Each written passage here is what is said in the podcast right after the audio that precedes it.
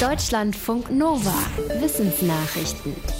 Auch in der zweiten Corona-Welle in Deutschland waren offenbar mehr Kinder infiziert als bisher bekannt. Das zeigt eine Studie des Helmholtz-Zentrums für Gesundheit und Umwelt in München. Die Forschenden haben herausgefunden, es hatten in Bayern drei bis viermal so viele Kinder Antikörper im Blut, als durch Corona-Tests im Herbst und Winter abzusehen war. Insgesamt hatten von den getesteten Kindern etwa sechs bis acht Prozent Antikörper. Es waren Kinder im Vorschul- und Schulalter untersucht worden, am Ende der zweiten Welle im späten Winter. Die Forschenden sagen, dass viele Infektionen wahrscheinlich nicht erkannt wurden, weil viele Kinder keine oder wenig Symptome zeigten.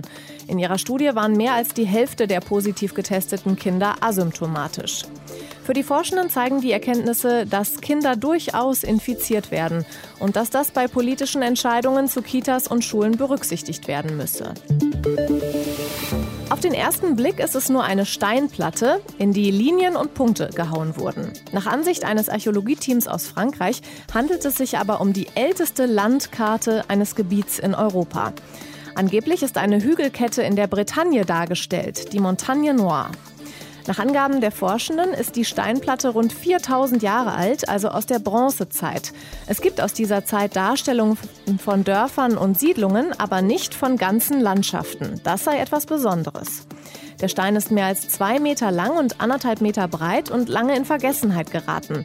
Er wurde schon vor mehr als 100 Jahren in Nordfrankreich ausgegraben und dann vor einigen Jahren in einem Klosterkeller wiederentdeckt. Die Forschenden sagen, auch sie hätten am Anfang nur ein Gewirr von Gravuren gesehen. Es habe ein wenig gedauert, bis sie erkannt hätten, dass Berge, Täler und Flüsse dargestellt sind. Weniger ist mehr. Dieses Prinzip gilt oft, es fällt uns aber meistens gar nicht erst ein. Das hat eine Studie von Forschenden aus den USA ergeben. Sie haben in mehreren Experimenten festgestellt, dass ihre Testpersonen eher etwas hinzufügten als etwas entfernten, wenn sie Lösungen für eine Aufgabe entwickeln sollten. Zum Beispiel haben sich die Forschenden anhand von Archivdokumenten angesehen, welche Vorschläge neue Unirektorinnen und Rektoren machten, wenn es darum ging, die Studienbedingungen zu verbessern. Fast 90 Prozent fielen eher zusätzliche Maßnahmen ein. Nur 11 Prozent dachten auch daran, dass man bestimmte Regelungen abschaffen könnte. Die Forschenden vermuten, dass die Testpersonen die Lösungen mit dem Entfernen einfach nicht auf dem Schirm hatten, vor allem unter Zeitdruck. Ende des Jahres soll zum ersten Mal ein Binnenfrachtschiff eingesetzt werden, das mit Wasserstoff angetrieben wird. Der Frachter soll in Paris auf der Seine medienwirksam am Eiffelturm vorbeigleiten, später aber wirklich kommerziell eingesetzt werden, um Waren auf dem Fluss zu transportieren. Es handelt sich um ein Projekt, das mit mehreren Millionen Euro von der EU gefördert wurde. Das Ziel ist, den Binnenschiffsverkehr umweltfreundlicher zu machen. Wasserstoff gilt als Technologie, um CO2-Emissionen zu reduzieren. Auch woanders werden Schiffe gerade auf Wasserstoffantriebe umgerüstet, unter anderem in den Niederlanden. Es gibt auch Pläne für Wasserstoffzüge, die sich aber gerade verzögern. In Frankreich hat der Hersteller Alstom jetzt bekannt gegeben, dass es erste Testfahrten noch nicht dieses Jahr, sondern erst in zwei Jahren geben soll. In der Physik hat es seit Jahren keine bahnbrechenden neuen Erkenntnisse mehr gegeben. Die letzte große News war die Entdeckung des Higgs-Teilchens 2012. Doch jetzt gibt es Hinweise, dass es wieder zu so einer Entdeckung kommen könnte. Dabei geht es um die Teilchenphysik und um Myonen. Das sind Teilchen, die entstehen, wenn andere Teilchen kollidieren. Sie bestehen nur super kurz und zerfallen sofort wieder in andere Teilchen. Interessant ist für Physiker und Physikerinnen, wie sie sich im Magnetfeld verhalten. Das lässt sich mit Hilfe des Standardmodells der Teilchenphysik eigentlich ausrechnen.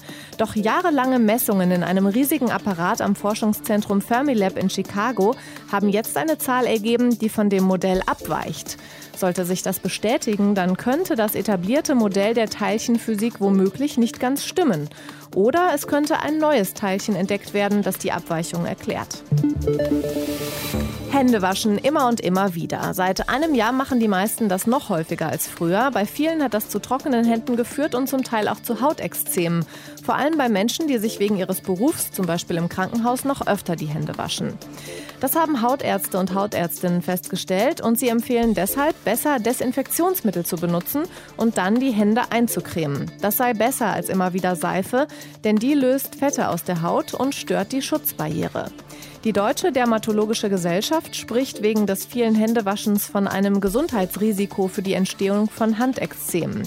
Bei einer Befragung von über 100 Beschäftigten in der Uniklinik München klagten 90 Prozent über Symptome wie Trockenheit, Rötung, Jucken, Brennen, Schuppen oder Risse. Deutschlandfunk Nova